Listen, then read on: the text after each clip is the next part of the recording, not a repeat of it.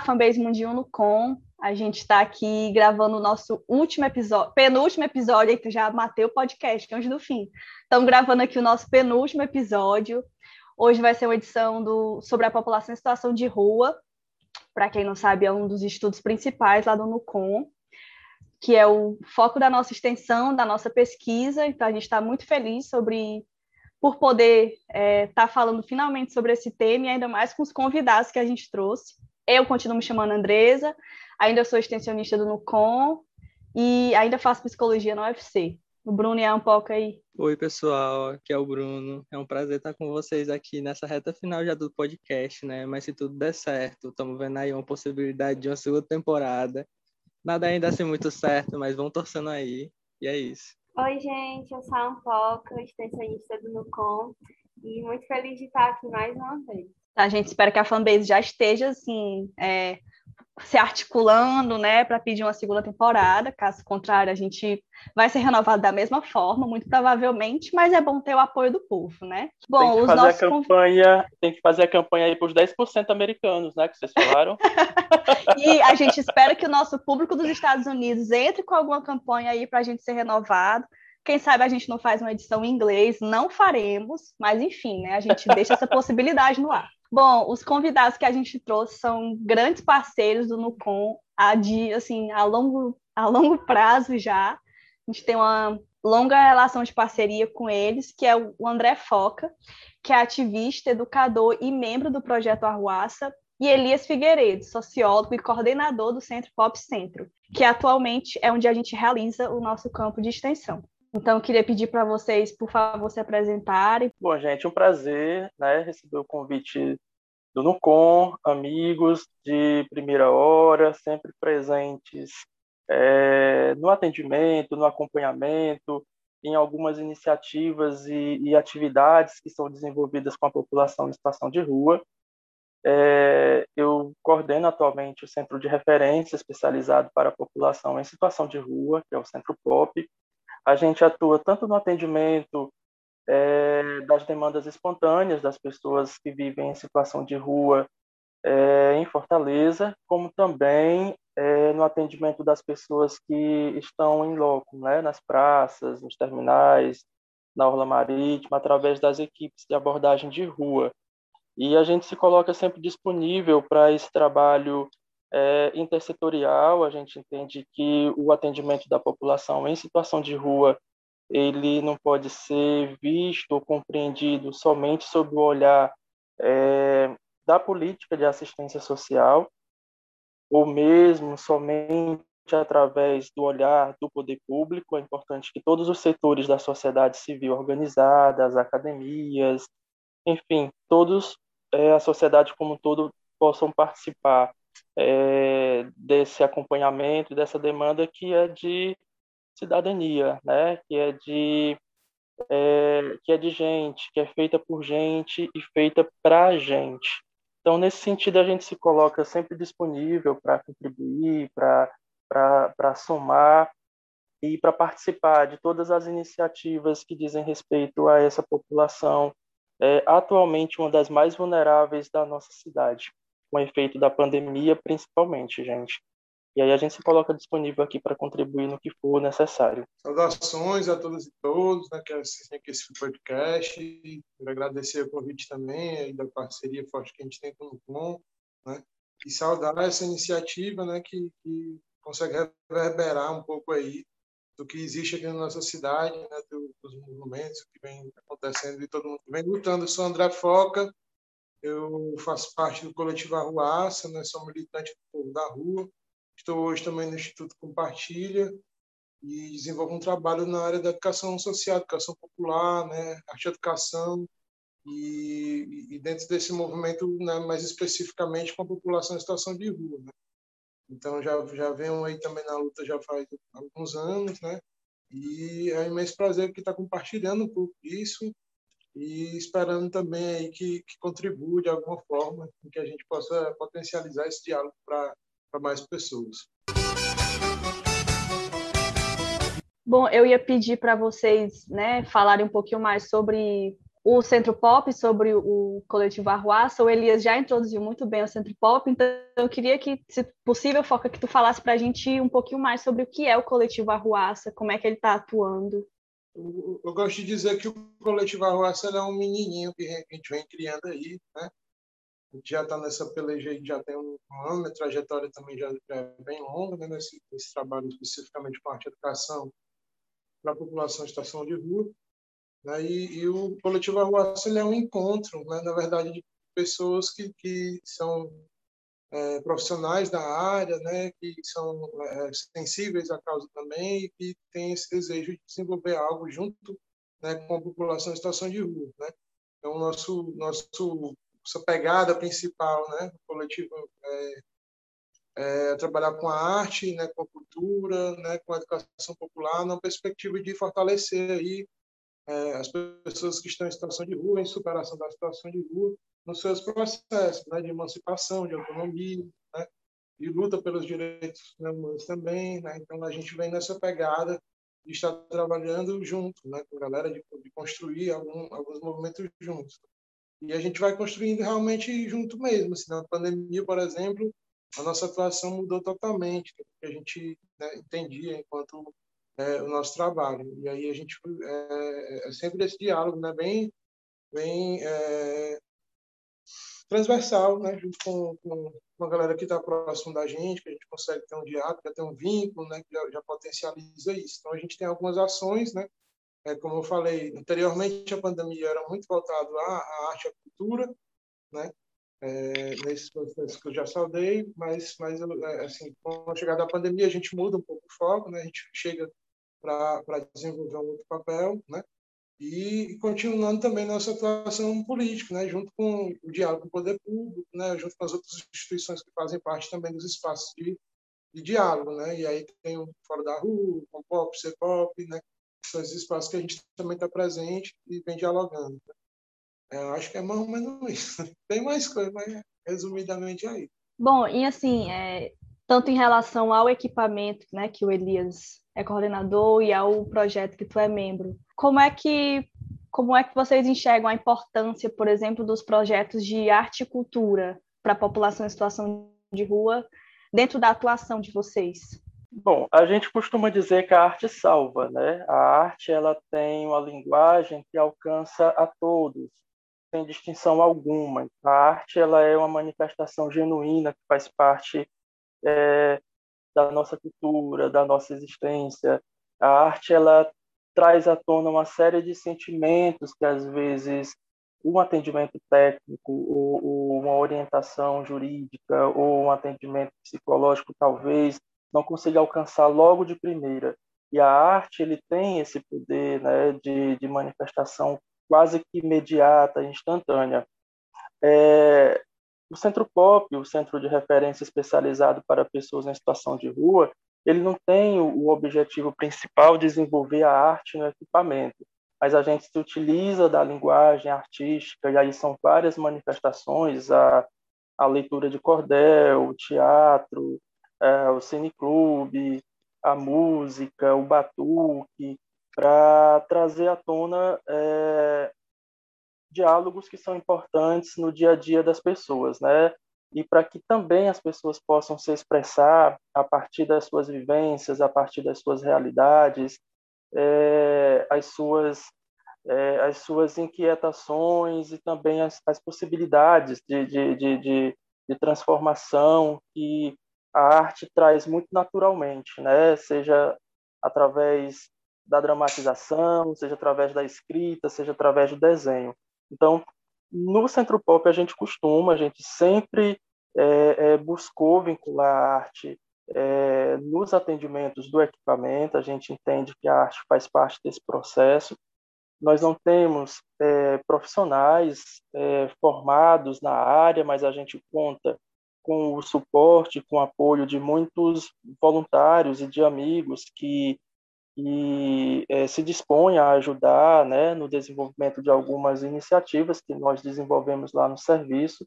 A gente já teve no passado é, vários arte educadores contratados na, na no equipamento para desenvolver é, diferentes linguagens artísticas para a gente tentar alcançar aí algumas perspectivas com, com, com o nosso público e a gente tenta trazer é, o protagonismo das pessoas que utilizam o, o, equipamento e todos eles são muito talentosos e todos eles é, sabem muito bem se expressar a partir da linguagem artística e muitos já até inclusive facilitam atividades que a gente propõe é, nos grupos, nas rodas de conversas, nas atividades é, grupais, né, desenvolvidas no, no, no, equipamento no seu cotidiano.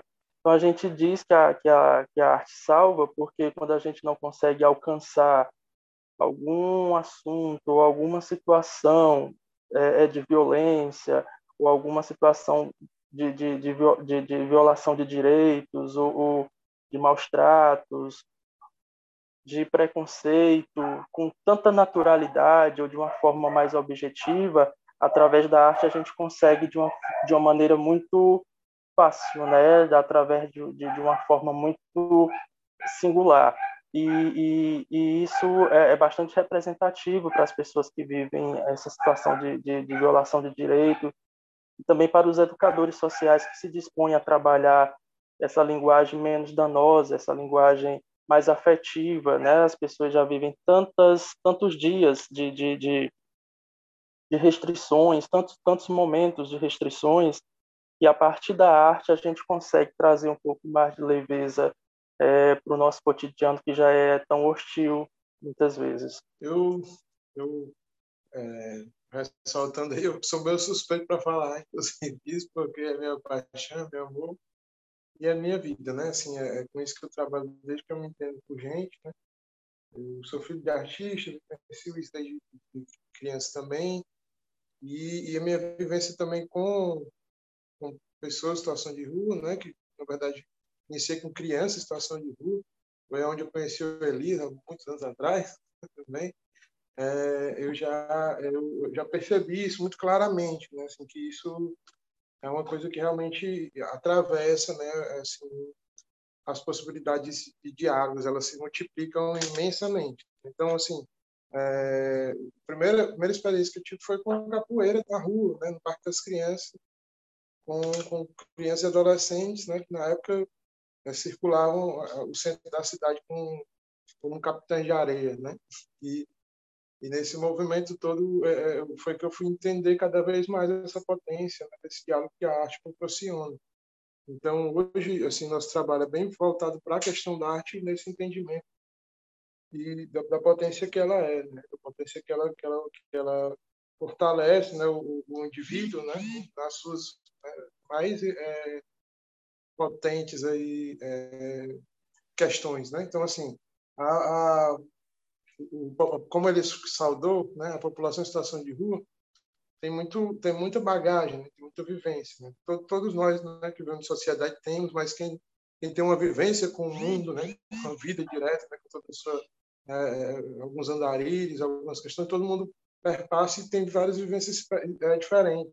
Então essa, essa bagagem, a bagagem que a galera tem é muito forte. Então isso, essa troca sempre é muito é, acontece com, com, muita fluidez. Né? Então, assim, não, não sou só eu que, que estou ali de alguma forma para facilitar alguma coisa, estou sempre aprendendo também alguma coisa.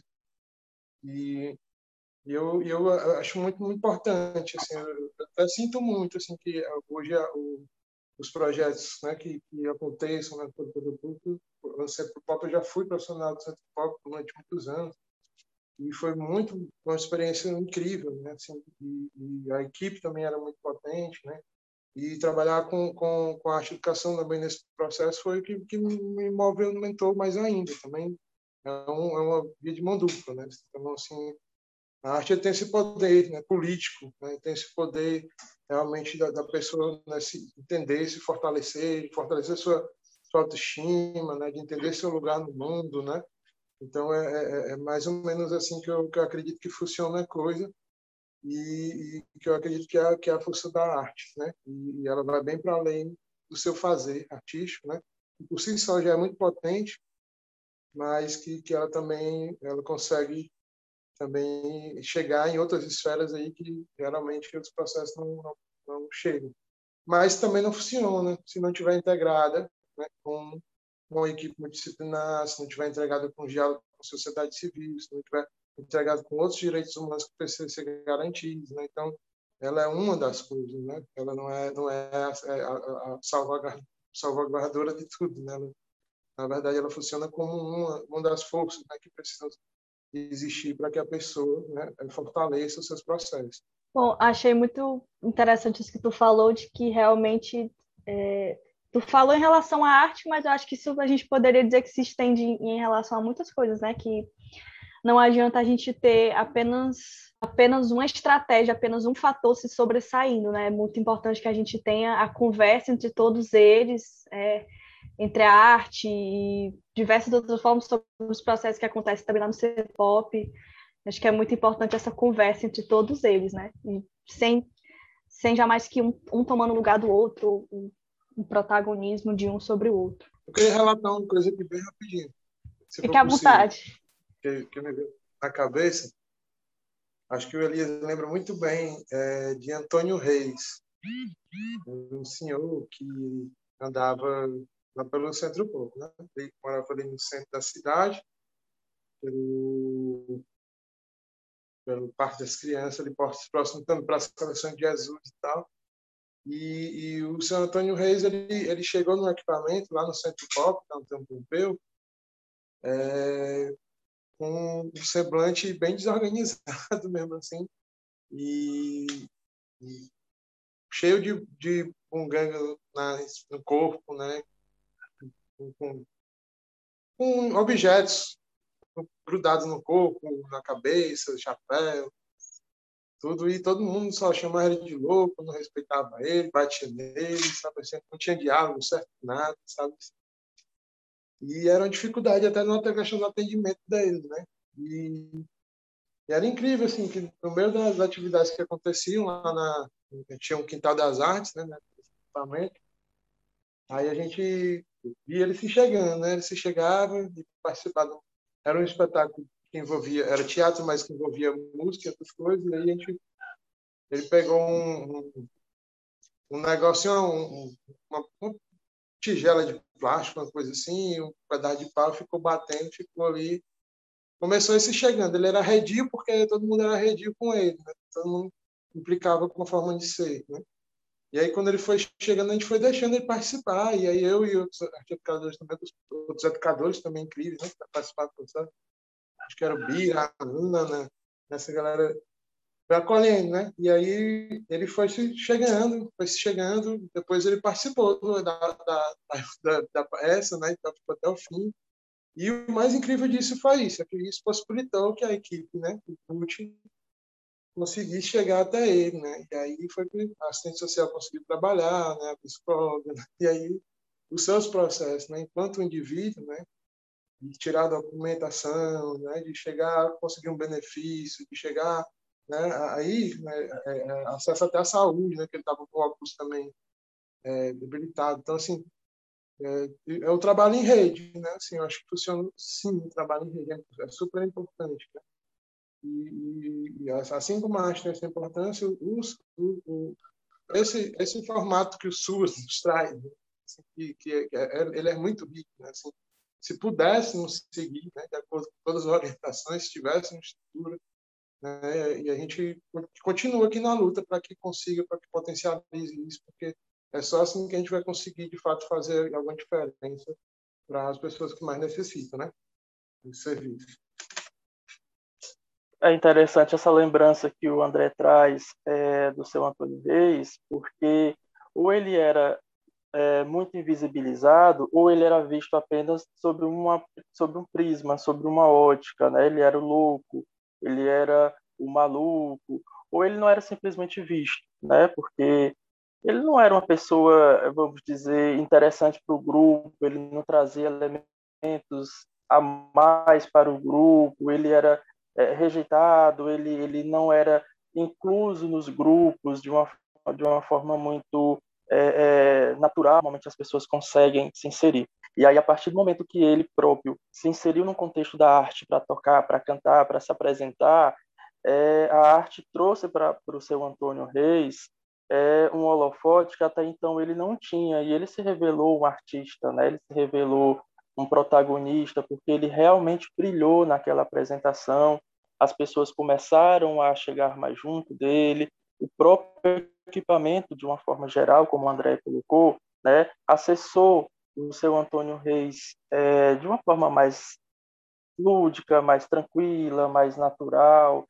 É, ele conseguiu acessar é, os benefícios que ele sempre teve direito, mas pelo fato dele ser muito isolado, pelo fato dele não ser uma pessoa muito bem compreendida no grupo, ele não buscava é, enquanto protagonista, é, não só os usuários, mas também toda a equipe técnica, os educadores sociais perceberam que ali existia, sempre existiu, mas se evidenciou uma pessoa é, cheia de talentos, uma pessoa cheia de capacidades, uma pessoa cheia de possibilidades e que a gente não podia perder de jeito nenhum, que a gente tinha que apostar nele, que a gente tinha que investir nele, que a gente tinha que buscar mais ele para estar tá encaminhando algumas questões que ele demandava.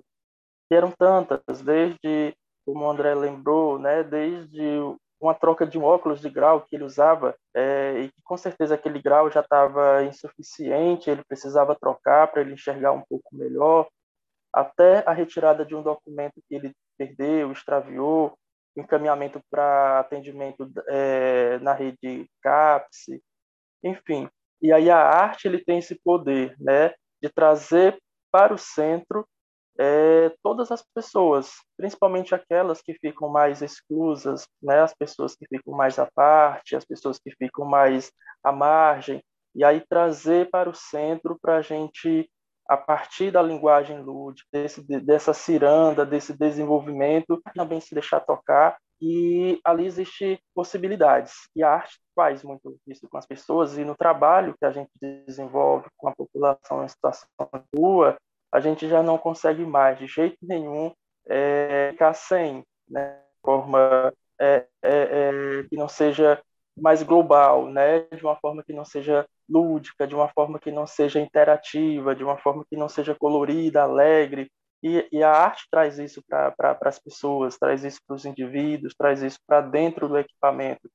É, a diferença do centro pop ou de qualquer equipamento que atenda qualquer pessoa quando tem arte né, pulando naquele ambiente, é um quando não tem a arte, é outro. A arte expõe os trabalhos que as pessoas produzem ao longo do dia, ao longo das semanas, e a gente consegue dar uma identidade para as pessoas conseguem se enxergar de seja o teatro produzido, seja o convite. Eu lembro bem quando o FOCA começou a desenvolver é, as oficinas de arte e educação lá no Centro Pop, e de repente, de uma hora para outra, o grupo ficou tão conhecido que a gente começou a receber convite de tudo que era lugar para se apresentar, inclusive em palcos importantes. E quando o André chamava no centro de convenções, olha só como a gente é antigo, não tinha nem centro de eventos na época. Era o centro de convenções, o antigo centro de convenções.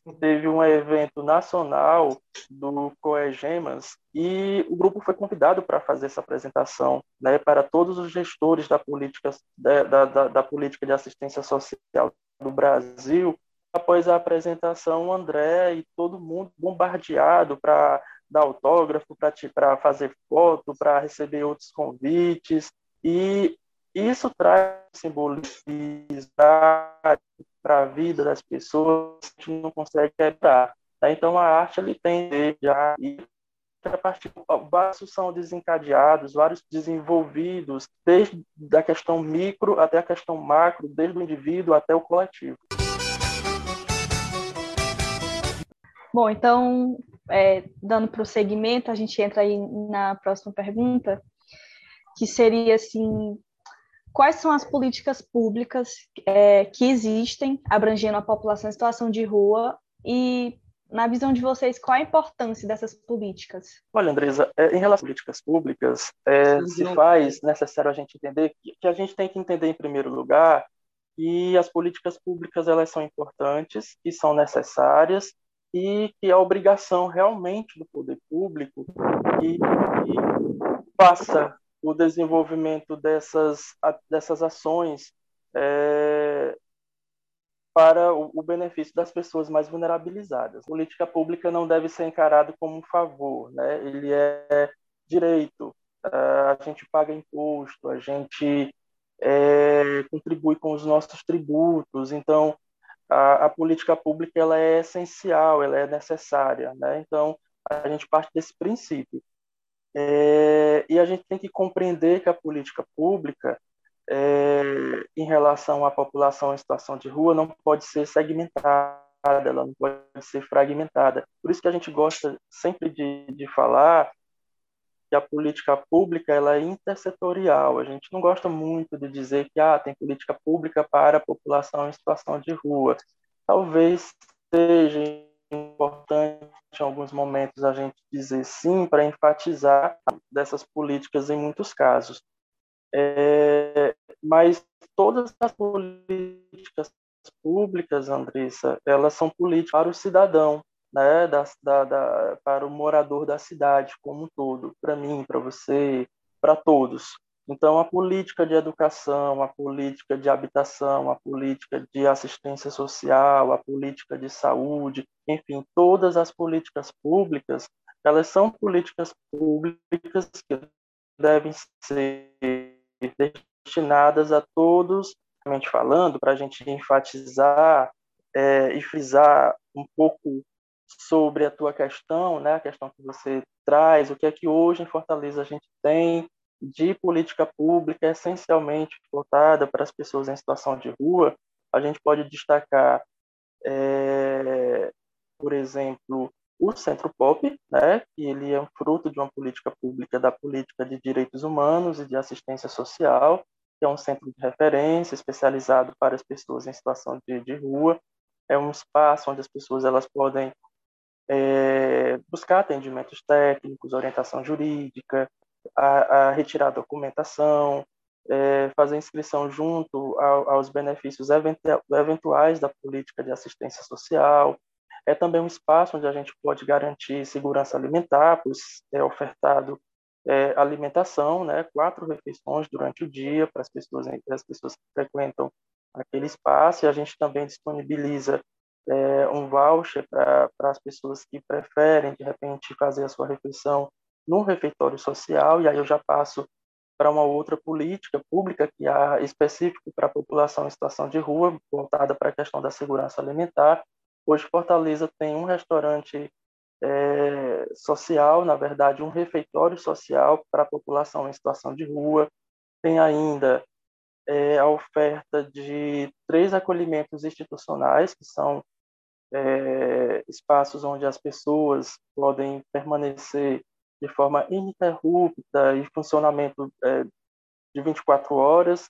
Existem as duas pousadas sociais, que são equipamentos onde as pessoas podem dormir no período da noite, mas ele não funciona 24 horas, as pessoas é, entram sete da noite e saem sete da manhã, e a pousada social ele foi um pedido das próprias pessoas em situação de rua que naquele momento quando a pousada social foi pensado foi criado isso há dois três anos atrás talvez quatro anos atrás a população em situação de rua de Fortaleza a partir da conferência municipal de assistência social demandou ao prefeito na época a criação de pousadas sociais que são exatamente esses espaços onde as pessoas é, não necessariamente ou obrigatoriamente precisem ficar 24 horas ou de forma ininterrupta, mas que eles estejam, é, ou que seja um serviço disponível para o período noturno, já que a grande maioria é,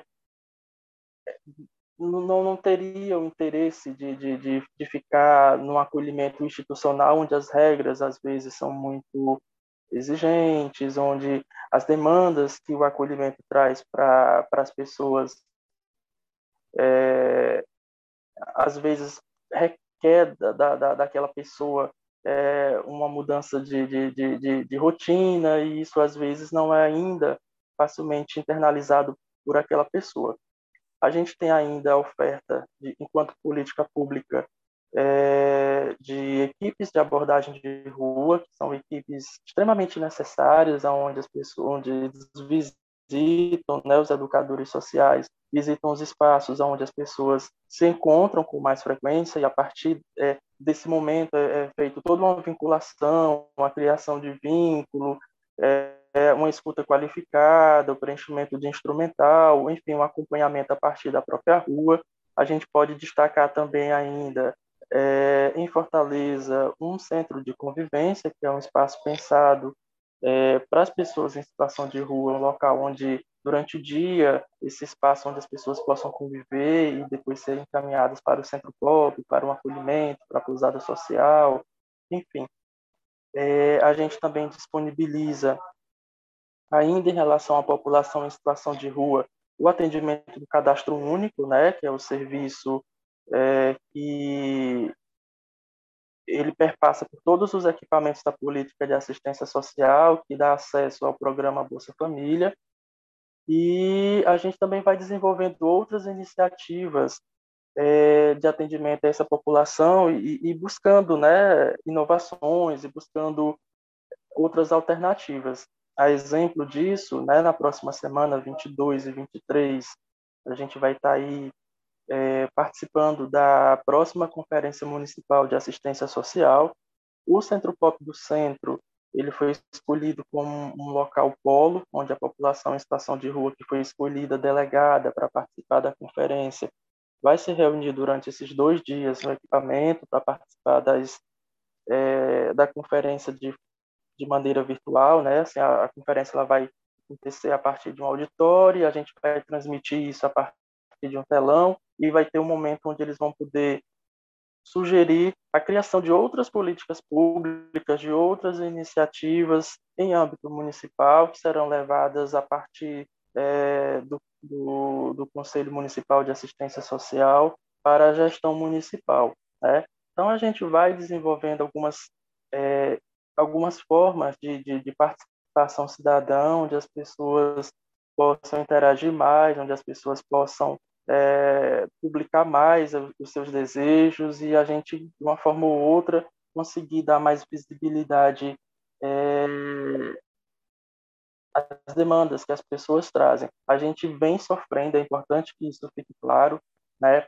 Enquanto política de assistência social, Andressa, Bruno, André, todos nós sabemos que os últimos anos foram bastante é, é, é, cruéis com todos os trabalhadores da política de assistência social e também com seus usuários. Né? Nós tivemos aí, a partir do governo Temer é, do impeachment da presidente Dilma, é, um, um, corte significativo no repasse de orçamento para a política de assistência social em, em mais de 50% né, dos repasses federal e o congelamento desses recursos que foram cortados é, pelo período de 20 anos, ou seja, é, o empobrecimento da população aconteceu a partir da pandemia, a gente vem sentindo isso nas ruas, a gente vem percebendo isso em todos os lugares, e a política de assistência social, que já era uma política pobre financeiramente falando, né? A gente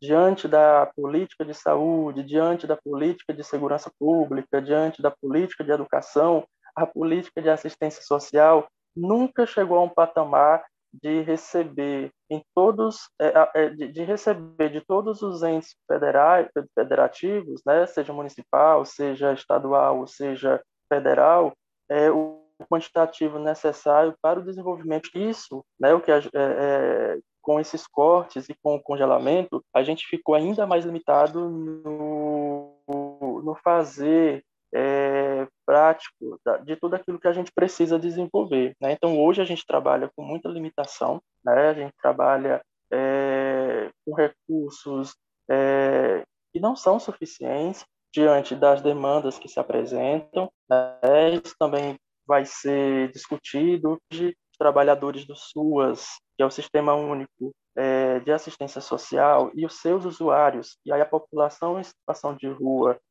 se enquadra nesse quesito, é, deve se manifestar, deve se colocar, deve pedir a recomposição desse orçamento para que a gente possa desenvolver um, um, um, uma política pública com um leque maior de oferta, né? a gente tem uma, uma demanda crescente de pessoas em situação de vulnerabilidade na cidade e é muito limitada. Andressa, Bruno, André, a gente não tem a quantidade de abrigos suficientes, a gente não tem a quantidade de centro pop suficiente na cidade, a gente não tem uma, uma equipe de abordagem de rua elástica, onde a gente consiga é, fazer com que essas equipes, esses educadores cheguem em todos os campos, em todos os territórios. A gente não tem a quantidade de, de refeitório social é, espalhado ainda em todo o município, né? E a gente não tem como colocar em prática outros, outras iniciativas e outros projetos voltados para a população em situação de rua simplesmente pela falta de recursos públicos, né? E devido ao congelamento, devido esse corte, né, é, nos impossibilita de desenvolver ainda mais aquilo que a gente precisa desenvolver para abarcar todas as pessoas que estão aí vulnerabilizadas. Quer comentar alguma coisa? Eu não consigo mais falar mais nada, não. Mas eu quero ressaltar que, que assim, é importante, sim, que a gente tenha conhecimento né, de tudo que o Elis colocou, né? E que a gente, de fato, também se posicione, né? assim, enquanto, sociedade civil, de alguma forma, ou nas instituições que a gente estiver fazendo parte, né? A política pública hoje está defasada, de fato. Né? Assim, Fortaleza, por exemplo, ela, ela necessitava de outros serviços né, para poder chegar perto de atender o a, a tamanho da demanda que, que existe né, com relação, por exemplo, às pessoas em situação de rua. E, infelizmente, isso não, não, não acontece. Né? A gente também percebe, né, assim, salvo pouquíssimas é, é, iniciativas, né, é, essa intersetorialidade acontecendo de uma forma mais é, é, eficaz, né? Assim, esse diálogo entre as secretarias, né? Essa, essa é, efetividade da política pública, né? Conseguindo chegar aonde precisa chegar, né? Então, assim, hoje né, a gente tem dois centros pobres, onde precisava ter muito mais, um consultório na rua, onde precisava ter muito mais, né?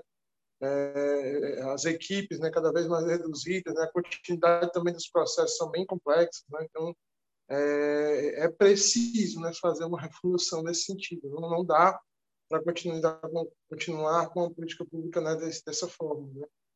Então isso isso vem numa esfera tanto de luta no federal quanto também de luta no, no nosso município, né? Então é, é, que a gente esteja esperto, que a gente esteja atento, que a gente realmente né, participe né, dos, dos, espaços, né, que a gente realmente consiga entender a política pública e que entenda e que, que os usuários também desse serviço, né, que a gente consiga sempre orientá-los, né, que é um direito deles mesmo, né, como eles começou o diálogo, é um direito, né, que precisa ser bem ofertado, né, precisa ser, ser oferecido para conseguir de fato é, a efetividade dos seus processos. Então, é, é, isso. Acho que tem muita caminhada pela frente de luta, né? Assim, tá longe de ficar bom né? É, em Fortaleza e com certeza em todo o Brasil é, a, a, política pública para as nossas pra pessoas que estão em vulnerabilidade social. Entrando nessa questão da luta que vocês comentam, quais seriam assim os maiores desafios é, nessa luta pelos direitos da população em situação de rua? Porque pelo menos a gente do Nucom já, já ouviu muito a queixa de que é muito difícil você reivindicar por, por mais políticas e por políticas específicas, quando a gente não tem, por exemplo, é, os dados quantitativos da população em situação de rua, porque eu acho que o último censo foi realizado há muito, muito tempo, não foi? Então, foi quais seriam esses desafios? Muitos é, Andressa, você, você tem razão, Andressa. O último censo foi realizado em 2013, finalzinho de 2013, começo de 2014, publicado só em 2015. E a gente está em 2021, né? Ou seja, é, ninguém tem mais coragem, inclusive, de citar nem o censo em nenhuma fala, porque todos os dados estão defasados. Com a pandemia, principalmente, né, a gente está é, toda a capacidade de atendimento no Centro Pop, por exemplo, e não é diferente em outros equipamentos que a gente tem em relação, Centro Pop Benfica, os acolhimentos, as pousadas, o centro de convivência, estão todos superlotados. As ruas estão superlotadas.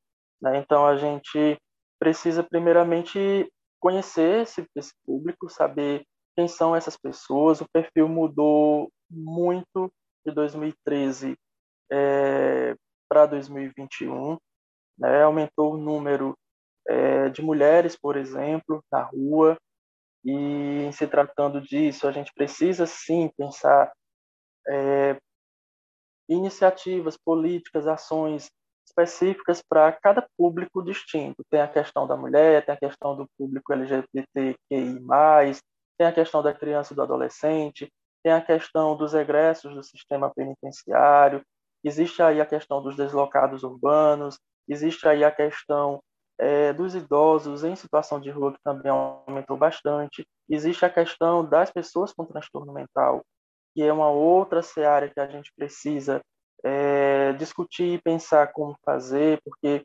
é, como encaminhar uma pessoa com transtorno mental grave para uma unidade de acolhimento institucional que às vezes não está preparado para receber aquela pessoa dentro daquele convívio, quando a assistência social, por exemplo, não dispõe de equipe de saúde, né? Então, a gente precisa conhecer esse perfil, né, saber o quantitativo dessas pessoas e a partir disso desenvolver as políticas públicas necessárias para atender cada demanda. É, é, importante que isso aconteça com a máxima urgência, já, já existe todo um movimento do próprio Ministério Público do Ceará para que é, esse censo saia o mais rápido possível, porque fica muito difícil a gente pensar na implementação de qualquer ação das políticas quando a gente não sabe quem são as pessoas e quantas pessoas demandam dessas políticas, né? A partir disso a gente pode dizer ou pode sinalizar, olha, precisa abrir um centro pop na Messejana, porque lá existe um quantitativo de pessoas que elas não se deslocam até o centro de Fortaleza ou até o bairro é, é, Damas para serem atendidas no centro pop e elas ficam lá e a gente precisa criar uma estratégia de atendimento diferente. Precisa criar unidades de acolhimento de pousada social descentralizadas que não seja somente no centro da cidade, onde a gente acaba concentrando tudo ainda muito no centro, né? Então, a partir disso, Andressa, Bruno, é, a gente precisa é, é, compreender esse nosso novo cenário, compreender esse novo momento e trabalhar para desenvolver as políticas públicas para cada segmento da população em situação de rua de uma forma geral que se encontra nessa questão da vulnerabilidade social, né? E aí o, o, a atuação dos movimentos sociais, das academias, das entidades é de fundamental importância, né? O que as entidades, o que a academia científica, o que os coletivos fazem hoje em Fortaleza no sentido de pressionar o poder público, de pressionar as redes parlamentares, de pressionar o Ministério Público para que alguns processos sejam agilizados, para que alguns processos sejam adiantados, para que alguns processos sejam retomados, é fundamental, porque a gente está falando de sociedade, a gente está falando de cidadania, a gente está engrossando é, esse coro da população em situação de rua, que a todo custo da sociedade também tenta tornar invisibilizada e tenta tornar calada, né?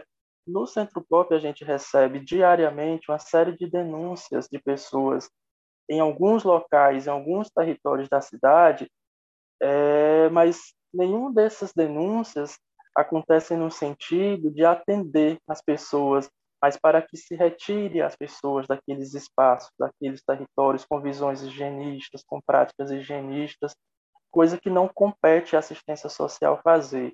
Então, a gente também se preocupa muito quando uma grande parte da sociedade tem essa preocupação que é de retiradas e de, de remoções é, compulsórias das pessoas dos seus espaços de permanência, mas também a gente se alegra e alerta e convida e convoca, se possível, e eu falo isso não enquanto é, representante do Centro Pop, mas enquanto cidadão realmente, e militante é, da área é, de atendimento das pessoas em situação de rua, é, para que a, as entidades, os coletivos, a, a academia é, chegue muito mais junto, né? no sentido da, da de estar tá cobrando do poder público, de uma forma geral, providências rápidas, porque a pandemia ela não brincou é, literalmente, né? ela ceifou aí milhares de vidas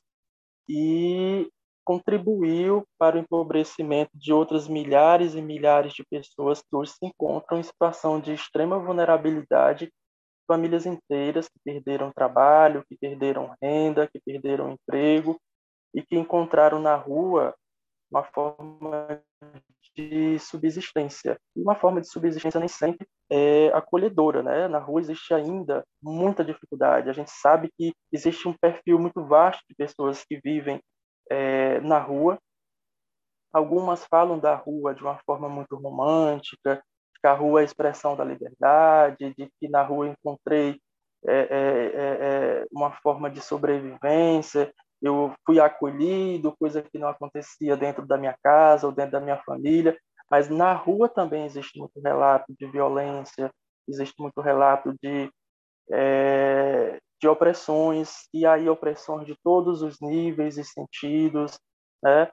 Então a gente precisa compreender melhor essa rua, a gente precisa entender quem são essas novas pessoas que chegam à situação de rua, a gente precisa compreender é, esse quantitativo, né, quantas pessoas se encontram nessa situação. A gente precisa compreender quais são os serviços que estão atuando hoje em Fortaleza no atendimento desse público e se são ou não suficientes, como direcioná-los para o papel dos coletivos e das entidades da academia nesse processo né, público para que é, providências sejam tomadas, para que alternativas sejam adotadas e a gente a partir disso, quem sabe, né, conseguir é, direcionar de uma forma mais equilibrada é, esse atendimento que hoje, a meu ver, né, ainda está muito concentrado e muito especificamente é, no centro da cidade e orla, e é óbvio que é o local onde se encontra o maior quantitativo de pessoas, mas que também a gente já começa a perceber é, a ida das pessoas em situação de rua ou, ou, a permanência das pessoas em situação de rua nas periferias. A gente não fala, quase não fala, das pessoas em situação de rua no Bom Jardim. E tem muita gente no Bom Jardim em situação de rua. A gente quase não fala das pessoas em situação de rua é, no Parque Santa Rosa. A gente não fala das pessoas em situação de rua é, no bairro é, Bela Vista. Né? Então, a gente precisa descer para as periferias para também atender é, essas pessoas que não se encontram nos centros, onde também se encontra o maior quantitativo de grupos e, e entidades e, e, e, do próprio poder público né, de uma forma mais organizada durante o atendimento. Eu acho que a primeira coisa é fora Bolsonaro, né? A gente tem que é, reforçar cada vez mais isso, que de fato assim é, não é, não é não se consegue conseguir uma política desenvolver uma política pública né, em todos os seus âmbitos funcionando de uma forma é, realmente consiga atender as necessidades do público, né? Então é no âmbito federal, estadual, municipal, que ela precisa funcionar muito bem, né? E que a sociedade civil também esteja participando né, que os usuários do serviço estejam participando. Então, é, é assim que eu acredito, né, que, que de fato é, o poder público consiga, consiga, consiga dialogar entre si, né, intersecretarias, né, é, onde os, os também os, os, os, profissionais consigam ter esse diálogo, consigam, né, de fato, conseguir efetivar ações integradas também para que, consiga atender as necessidades individuais de cada, cada pessoa, né? Assim, é, é, não pode pensar a política pública só só para rebanho, né? Assim, e, e, é, é assim para todo mundo e, e, a equidade de cada um onde é que existe, né? Então, assim, isso isso de fato precisa ser garantido. E a gente, enquanto né, sociedade civil, enquanto movimento, né, enquanto grupo, é importante também que esteja atento a isso. A comunicação, né, é, é, a comunicação, a participação, né, o conhecimento, ela também potencializa muito. Né? Esse programa, por exemplo, é uma coisa que vai reverberar, né? que leva um pouco mais de, de diálogo com outras pessoas, né? que às vezes não acessam muito, não tem conhecimento. Né? Muita gente não tem conhecimento que existe de política para população de rua, né? não entende que isso é um direito, não entende né, um pouco como, como isso funciona, né, em que esfera está. E, e aí é isso, acho que é assim, através do, do diálogo, né? através das, das, dos movimentos né? integrados junto com o poder diálogo, o poder público, a gente pode ir eh, mudando um pouco esse cenário, né? E nos espaços que estiverem, né? a gente puder, né, lutar, puder participar, e aí vai desde a nossa escolha de um voto de fato, né, né para as eleições, né, de quem realmente né, contribui para que os processos aconteçam, e, e algo como a, a nosso acompanhamento também dos processos. Então, é, resumidamente é isso. Temos muito a avançar, mas estamos aqui na luta para poder não, deixar de desandar.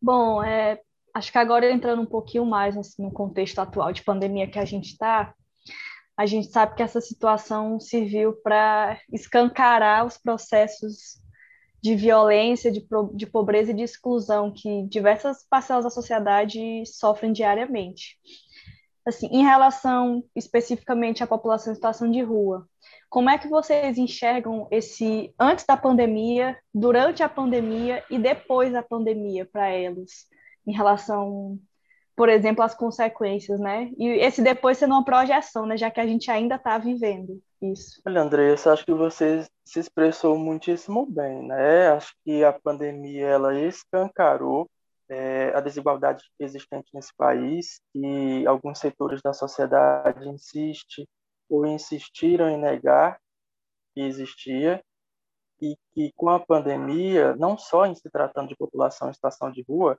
mas para os grupos mais vulnerabilizados, isso ficou bastante evidente. Voltando para a questão da população em situação de rua, mais ainda, né? É, quando se fala em lockdown, quando toda a cidade se fecha para que as pessoas se protejam dentro das suas casas, as pessoas em situação de rua não, não puderam fazer a mesma coisa, né? Eles não tinham casa para se proteger.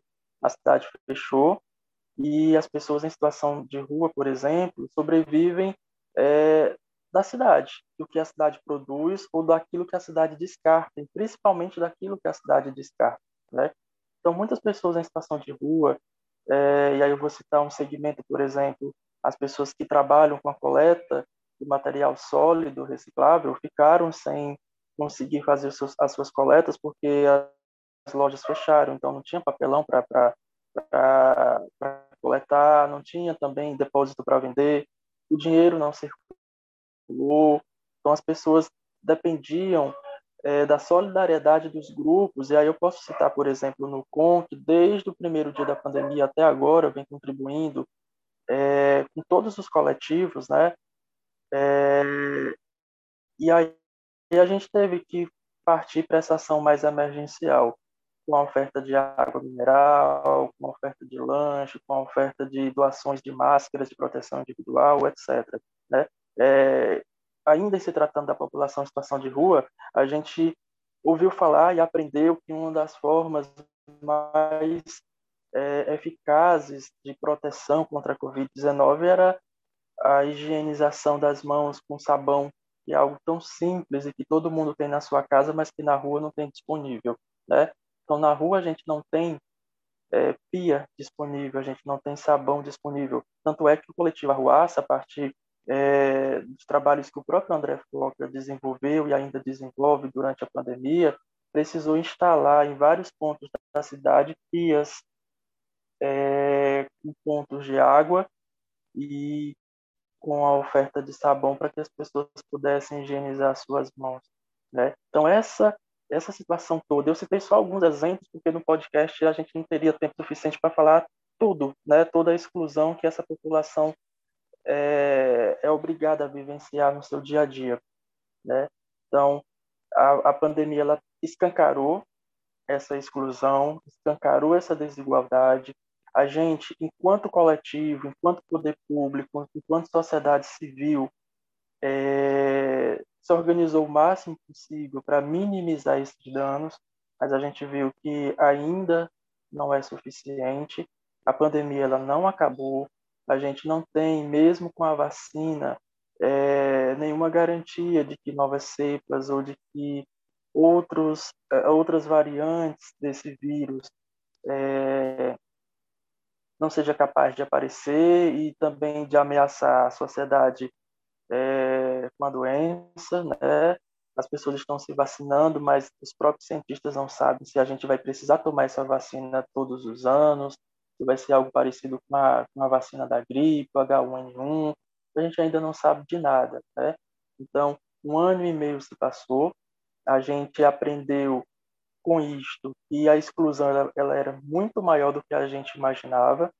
A gente aprendeu que durante a pandemia era necessário mobilizar a sociedade ainda mais, e isso a gente conseguiu né, atingir, graças a Deus, um público grande de, de coletivos e de empresários e de pessoas que estavam na sua própria casa e que é, é, preocupadas com aquele contexto de exclusão, se disponibilizou a doar uma caixa de sabão, se disponibilizou a doar uma, uma, um garrafão de água, ou a de olhar, pelo menos, a pessoa em situação de rua com outros olhos, isso já, já é, é o principal, né? isso já é muita coisa. E em relação ao futuro, Andressa, a gente ainda não consegue precisar, porque essa exclusão ela não terminou, ela se agravou. Né? Várias pessoas perderam, como já falei anteriormente, seus postos de emprego. A gente não tem visto a recuperação da economia é, de uma forma positiva ainda, né? As pessoas ainda estão desempregadas. O auxílio emergencial agora nesse, nessa segunda onda é, de contágio ele abarcou um número bem menor de pessoas do que na primeira onda e com isso um número maior de pessoas ele é, acabou indo para a rua. É, a gente tem visto famílias inteiras construindo é, construções é, improvisadas com lona, papelão, saindo de uma moradia convencional do dia para a noite para uma moradia improvisada, passando a viver todos os conflitos da vivência é, da rua, né? E a gente ainda não consegue vislumbrar como é que ficará esse futuro, esse pós-pandemia, que para a gente ainda está muito nebuloso, né? ainda está muito incerto, ainda está muito sem direcionamento. Mas a gente conseguiu tirar algumas lições, né? Uma delas, o que eu posso citar, o que é mais marcante, pelo menos, é essa necessidade de mobilização social que a gente precisa aprender a fazer mais e a se engajar mais para tentar minimizar esses danos e de aceitar que essa exclusão no país ele é muito maior do, daquilo que a gente imaginava e que com isso é necessário que o poder público se organize mais e que destine mais recursos, né, para o atendimento, eu digo, emergencial das pessoas que se encontram na situação de vulnerabilidade, mas também é, de destine mais recursos e ações e projetos e, e, e, e atividades para dar continuidade a tudo aquilo que já foi iniciado, porque agora a gente não pode mais retroceder, a gente não pode mais, não pode mais voltar atrás, né? Cara, eu, eu tenho uma coisa que, que eu ouvi muito na rua, muito, e que é, esse esse clima pandêmico para a população de rua já, já existia. Né?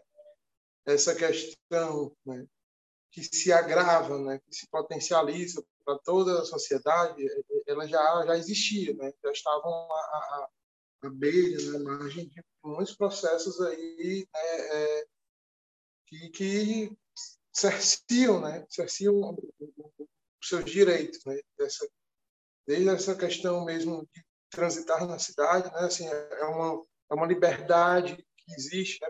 Quando você está em situação de rua que que ao mesmo tempo ela é muito enganosa, né? Também, né? É, é, é muito privado também, né? Seu, você você ao mesmo tempo que a população de rua é visibilizada, ela é muito visibilizada criminalmente, né? Então tem vários processos que, que já atravessavam a população de rua, né? Assim nessa questão das dificuldades que se enfrenta, que nós todos estamos enfrentando na pandemia. Né?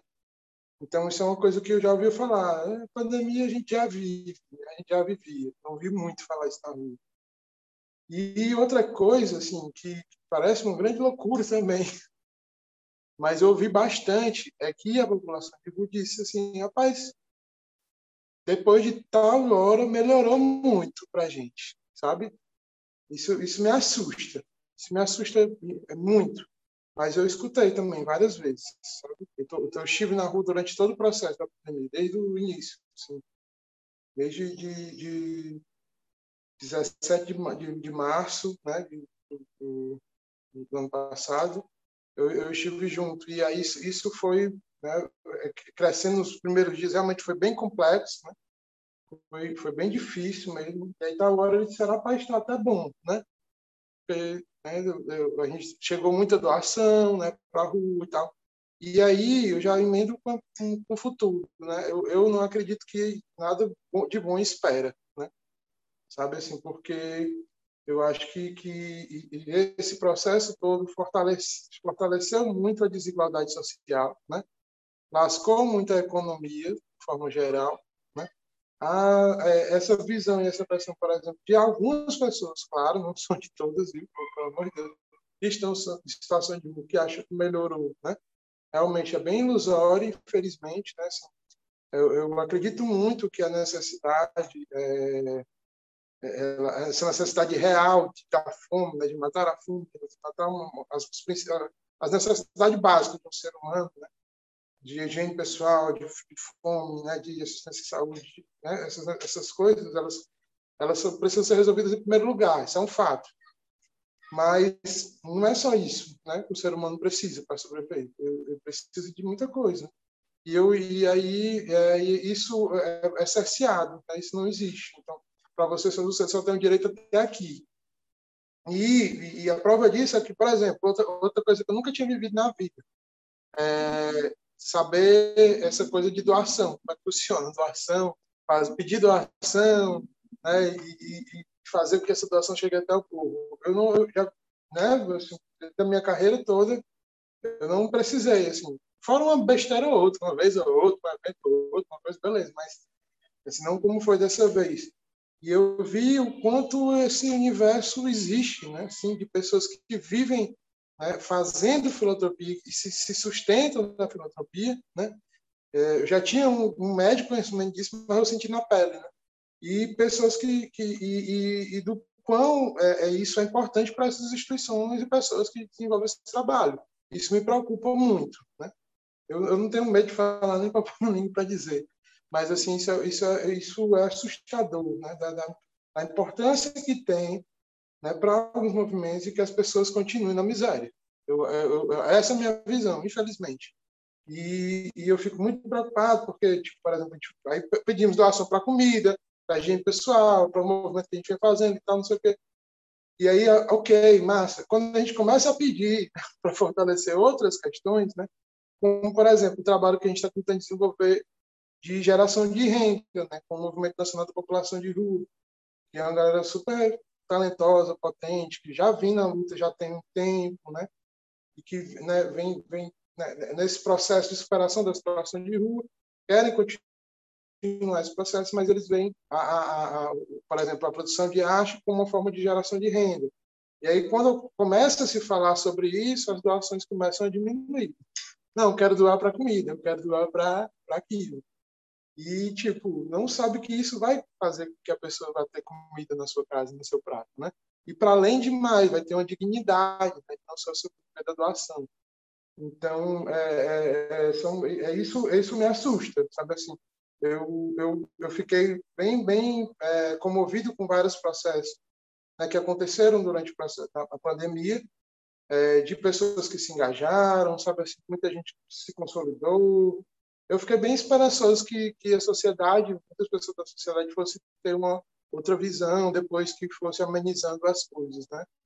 Mas, meu amigo, é complicado, minhas amigas, é complicado quão, quão o ser humano se esquece rápido, sabe? Assim, enquanto ele, ele, ele, ele né, essa, na hora que pesa a dor, a morte, a coisa, isso pesa, isso né, sensibiliza, né? Quando isso passa vai passando mais, quando você vai esquecendo mais, né, as situações mais difíceis, é, você volta a ter alguns processos que são, alguns, inclusive, são bem complexos para quem quer e para quem vive em sociedade. Né? Então, eu, eu, eu não tenho mais muita esperança que, que após a pandemia seja positivo para quem está na vulnerabilidade social. Pelo contrário, acho que só vai se fortalecer. Né? E, e, eu espero muito assim, que quem eh, vem atravessando esse processo, né, junto né, o diálogo com a população de rua, que continue forte. Né? Eu, por exemplo, estou muito frágil. Isso, isso mexe eu muito com toda a equipe que trabalhou, mexe, mexeu muito, vem mexendo muito. Então, assim, você trabalhar com vidas, né? trabalhar com situações né, de, de extrema vulnerabilidade, ela é, é altamente impactante né, para todo mundo que vivencia e trabalha com isso. Então, é, não é fácil, não é resistência, assim, assim como acredito que não seja fácil para eles há tantos anos também trabalhar, quantos outros profissionais né, que tiveram problemas de saúde, um problema de saúde mental, né? Então, são todos esses processos que a gente precisa ficar atento, precisa se fortalecer. E é real. Né? Então, assim, tá, tá longe de ficar bom mais uma vez, né? E, e, eu acho que só tende a piorar. Assim, tem algumas coisas que agora se apontam como positivas, né? Tem algumas coisas que estão se mostrando é, é, legais, mas eu acho que não. Eu, eu, eu temo muito aí, sabe? Assim, eu estou muito com os dois pés atrás desse processo, mas estou querendo manter força e esperança para que realmente seja algo que venha é, é, é fortalecer quem sobreviver, né? É, essa fala que o Foca teve é, me lembrou bastante, assim, questões que a gente realmente estuda é, nas ciências sociais em geral, né? Dessa questão da população querer doar em determinado é, âmbito e não querer doar no outro, né? Porque em um vai ter tipo um sentimento de, poxa, eu tô provendo a comida, parece todo um sentimento assim de eu estou ajudando, né, a quase o papel de salvador. Aí quando você quer uma doação para outro tipo de, de trabalho, né, já tem assim, poxa, mas como é que eu de alguma maneira posso me promover nesse nesse outro trabalho? Aí acaba meio que cortando essas pessoas, né, diminuindo o número de doações.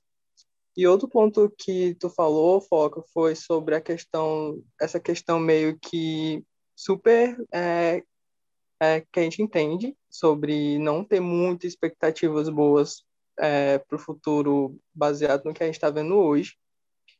Eu lembro quando a gente teve que te entrevistar para uma, uma disciplina da Verônica em outubro, se não me engano, outubro, novembro, né? Que é tipo assim, metade de todo o tempo da pandemia até agora.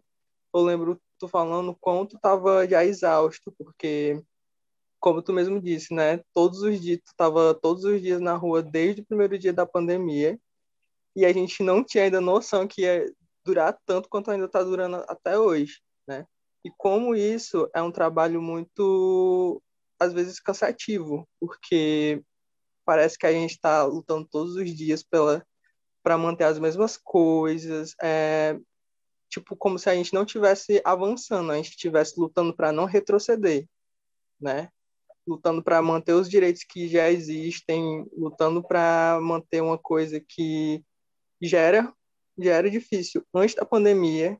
A pandemia realmente chegou para escancarar mais ainda esses problemas, escancarar e piorar muito deles, né? Porque existe, existe todo o processo de é, realmente piora, né? Eu acho que a gente esgotou aí as perguntas que a gente tinha é, selecionado. Estoura mais três links né, de conversa. Então, eu realmente queria agradecer a vocês. Muito obrigada por vocês terem tirado esse tempo aí na sexta-feira à tarde, como eu sempre gosto de dar o relatório do horário para os meus fãs. A gente está gravando isso aqui na sexta-feira à tarde. O Elias está de férias e veio aqui conversar com a gente. Então, eu realmente queria agradecer, né? Vocês sempre são pessoas presentes nos projetos do NUCOM e agora estão mais presentes ainda. Então, obrigada de verdade. A conversa foi incrível. E é isso, gente. Obrigada. Obrigada, gente. Lembrando que o Elias está aqui de férias e depois de ter tomado a AstraZeneca. Valeu, gente, sempre à disposição. Tô, tô, tô aqui à disposição. Tamo junto. Valeu, povo. Um abraço forte.